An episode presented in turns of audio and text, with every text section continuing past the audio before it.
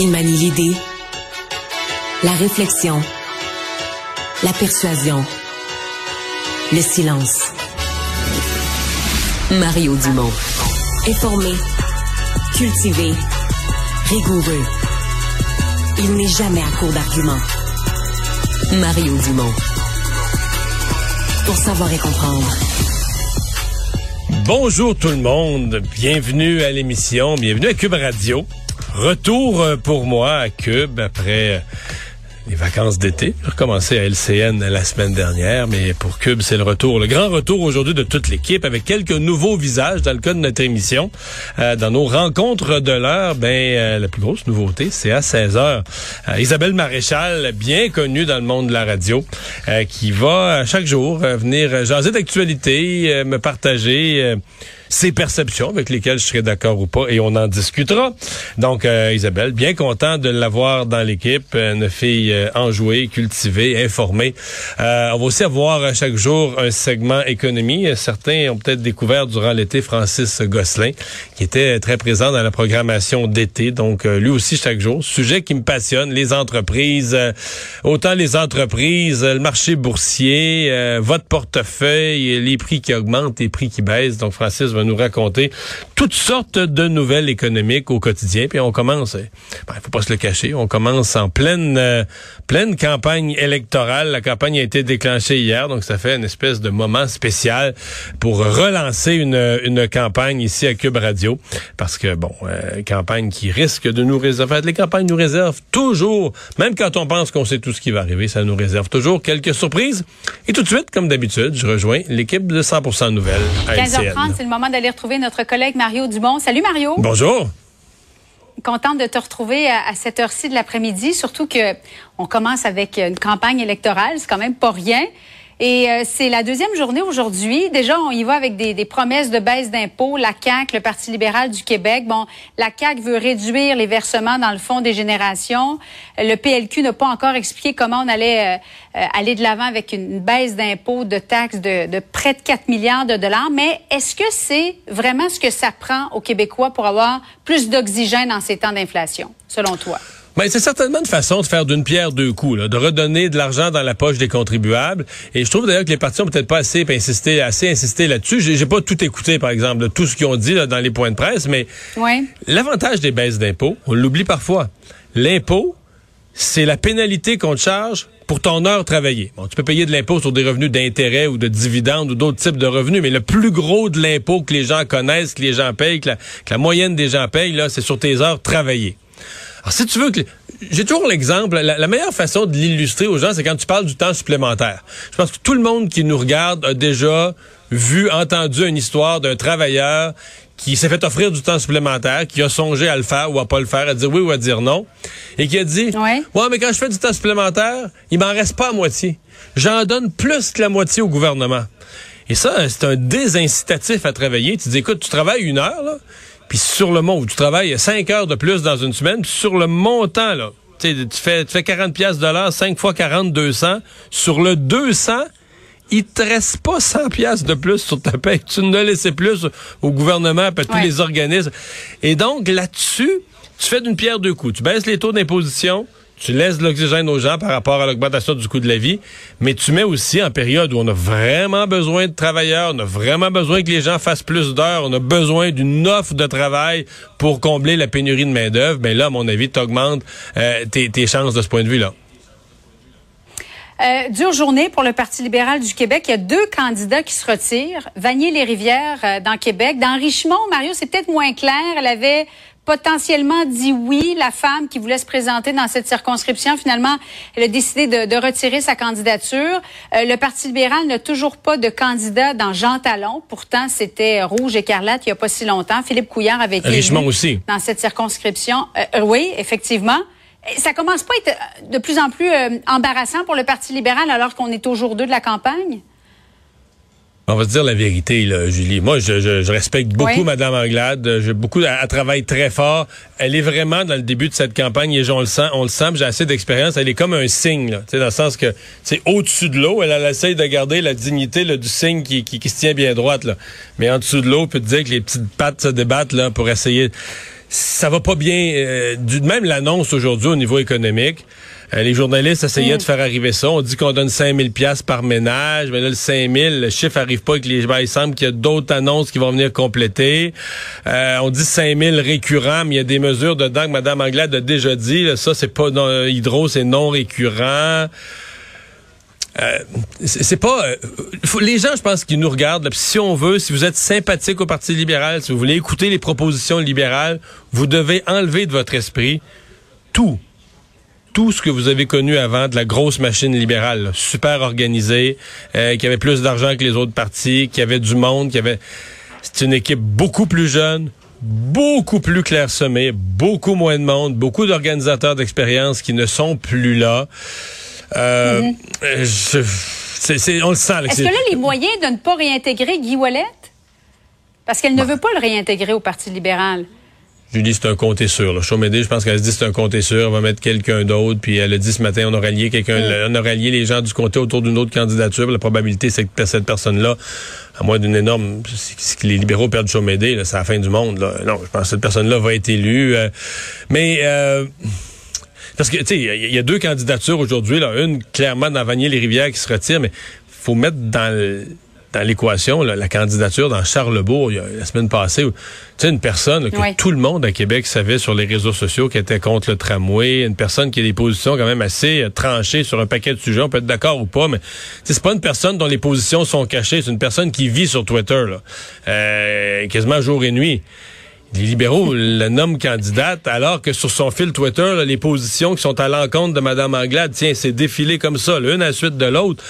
Donc, il y a beaucoup, beaucoup de signaux qui nous donnent à penser que c'est pas facile dans l'organisation libérale. Il y a encore beaucoup de comtés. Moi, je parle à des gens dans les régions qui disent, ben nous, on entend parler de rien. Il n'y a pas de candidat libéral. Il n'y a pas de rumeur de candidat libéral. On entend parler de rien. Ouais, dans l'Est du Québec, il y en a plus qu'un.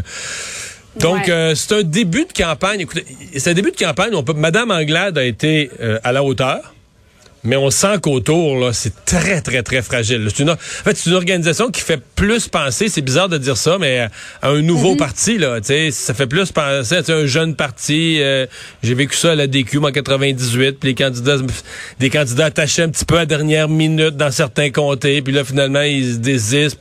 Tu sais, c'est, c'est, toutes des choses qu'on n'a jamais vues au Parti libéral. Jamais, jamais, jamais, tu sais, qui était toujours la machine, là, tu sais, avec huit niveaux de vérification, puis organisé, puis un peu plus, tu sais. Bien, parlant d'un nouveau parti, proposition du parti euh, d'Éric Duhaime, Parti conservateur, de construire un deuxième pont. Et on va regarder la carte ensemble, euh, Mario, parce qu'il y a déjà un pont qui euh, relie l'île d'Orléans dans le coin de... Ben, c'est en face des, des chutes Dans la rive nord, c'est à Beauport. Exactement, dans le coin de Beauport, Charlebourg. Et M. Duhaime propose d'en construire un autre qui partirait plus du sud de l'île. Je ne sais pas si c'est dans le secteur de Sainte-Pétronille. Là, il n'a pas il l'a pas spécifié, et qui irait du côté de la rive sud de Québec. On va écouter ensemble tout de suite un extrait d'une réaction de Bernard Drinville, candidat de la CAQ. Éric propose non seulement de construire un pont sur l'île, mais il propose de, de construire une autoroute à travers les champs. C'est lui-même qui dit ça. Voyez-vous ça, vous? Une autoroute qui traverse l'île d'Orléans? Pensez-vous que les gens de l'île d'Orléans vont être pour ça? Non. On leur a déjà demandé leur avis aux gens de l'île d'Orléans par rapport à un pont. Ils nous ont dit non, on n'en veut pas. Il n'y a pas d'acceptabilité. Comment tu vois la proposition d'Éric Duhem? Je comprends ce qu'il veut faire. Il veut pas se rallier au projet de tunnel, euh, mais il a déjà dit qu'il était pour le troisième lien. Donc, arrive avec un troisième lien. Les avantages qu'il met, essentiellement, plus rapide à construire, moins cher, et euh, comme c'est pas un tunnel, les, matières dangereuses peuvent y passer. Donc, c'est les trois avantages. Donc, un discours assez simple. Moi, ce que je craindrais, j'entends l'acceptabilité sociale sur l'île d'Orléans, mais à la limite, peut-être que peut-être qu'Éric Duhem met un X sur le comté, le côte de Beaupré, l'île d'Orléans, tout ça. Mais euh, est-ce que j'ai l'impression ce qui va se dire dans la région de Québec ou ce qui est susceptible de se dire dans la région de Québec, les gens qui c'est déjà divisé là, tu sais. Et les gens qui sont pour le projet de troisième lien vont se dire ben voyons, est-ce qu'on mettons que tu dis euh, qu'il y, a 40% des gens qui sont contre, 60% des gens qui sont pour. Mais là, si tu redivises le 60% des gens qui sont pour en deux, 30 qui veulent un tunnel, 30 qui veulent un pont, mais finalement, ceux qui veulent pas de, ceux qui veulent pas de troisième lien deviennent majoritaires. Je sais pas si tu sais ce que je veux dire. Donc, je pense que c'est là que des gens très pro troisième lien pourraient se demander, ouais, est-ce qu'Éric Duhem vient, vient réduire les chances que le dossier se réalise vraiment? Donc, lui, il a un discours politique tenable, à mon avis, euh, avec des avantages à faire valoir. Mais comment ça va être perçu par les chauds partisans d'un acte supplémentaire? Le maire de Lévis, par exemple, qu'on a hâte d'entendre, comment ça va être perçu par ces gens-là? Je sais pas, j'ai hâte de voir. Euh, en tout cas, c'est certainement un joueur sérieux, euh, Éric Duhem. Son parti, lui, est convaincu même qu'il influence l'agenda et même les idées de la CAQ. On va l'écouter ensemble, Mario. Quand un parti réagit toujours à nos baisses d'impôts, à une embauche de policiers, puis qui se promène d'un comté où on est compétitif, ça, ça envoie un signal. Ils le disent pas, mais leur vrai adversaire, puis là où ils vont perdre des circonscriptions, c'est aux mains des conservateurs le 3 octobre. reçu euh, en entrevue, Mario, c'est un extrait de l'entrevue que tu as réalisé. Euh, a-t-il raison, Éric Duhem, de penser ça? C'est défendable sur deux points sur trois. Je pense que sur les baisses d'impôts, l'existence du Parti conservateur, le fait qu'il parle de baisse d'impôts, oui, ça a mis une pression sur euh, sur la CAQ, sur le gouvernement, sur les, euh, sur le Parti libéral aussi. Euh, que les gens de la CAQ vont surveiller de près, même aujourd'hui, François Legault passe presque sa journée dans des comtés où il craint le Parti conservateur. Donc là-dessus, Éric Duhem a pas tort sur le fait que parce que jeudi était là à Montréal, il a parlé qu'il faudrait embaucher plus de policiers, puis que c'est pour ça samedi que la c'est pour ça que la mairesse, je pense que en matière de, lutte au crime, embaucher plus de policiers, il est pas le seul sans terre à avoir pensé ça, c'est une solution évidente. Donc parce que là c'est un peu gros de dire que c'est parce que parce qu'il a parlé de ça jeudi que samedi il y a une annonce qui a été faite par la ministre de la sécurité publique et la, la, la mairesse de Montréal en ce sens là, ça c'est c'est s'approprier disons quelque chose qui a aucun rapport en fait, c'est un sujet où il y a eu une couverture de presse très mince, ça sorti à Montréal. Ça, il a pas viré le mm. monde à l'envers avec ça. Donc là, là-dessus, il joue un peu.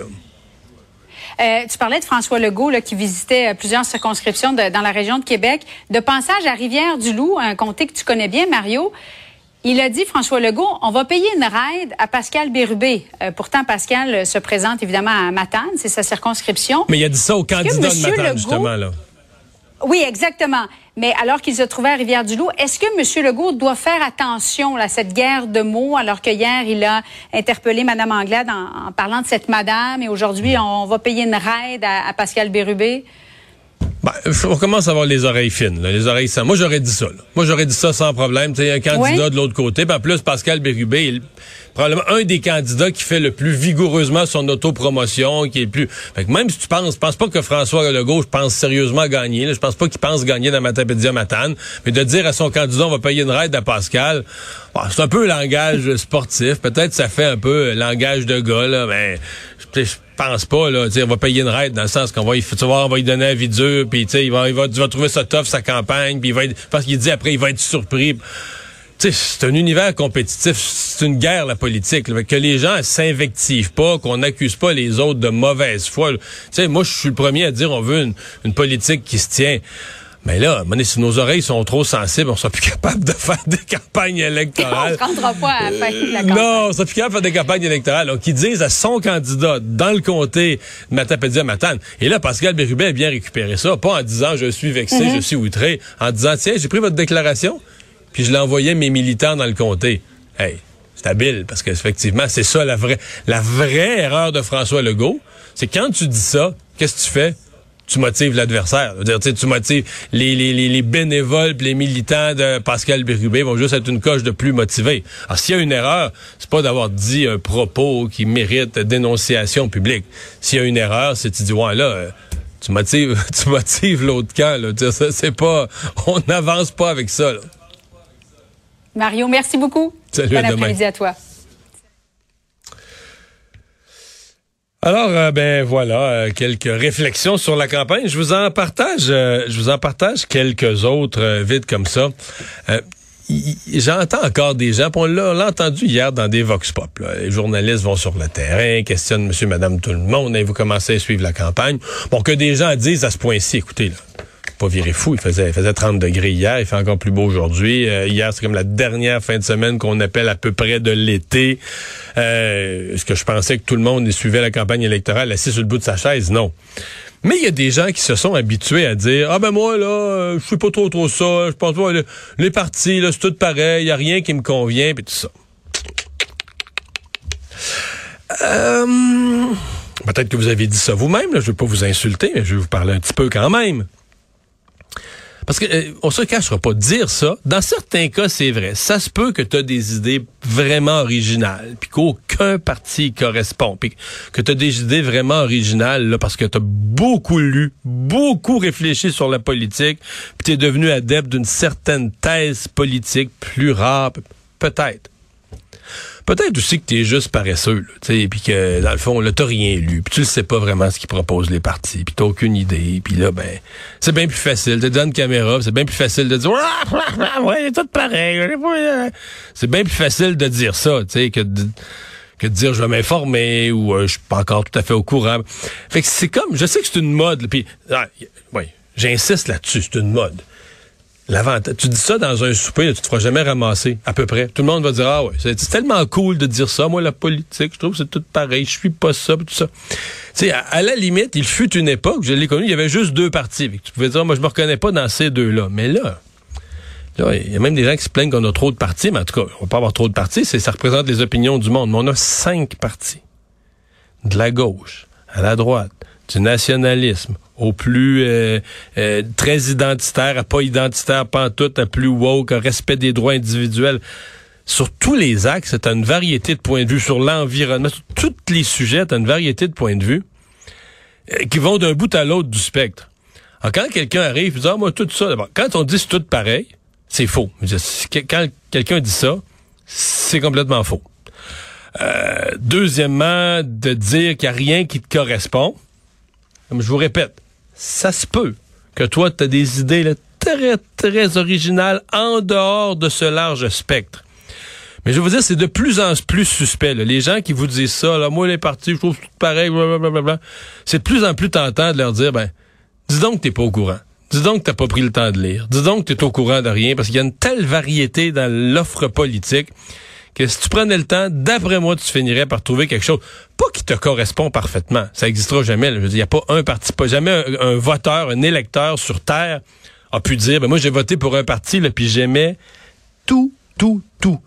Tout le programme de la première ligne à la dernière, tous les candidats, je les aimais tous, j'aimais tout ce qu'ils ont fait, tout ce qu'ils ont dit, c'est impossible.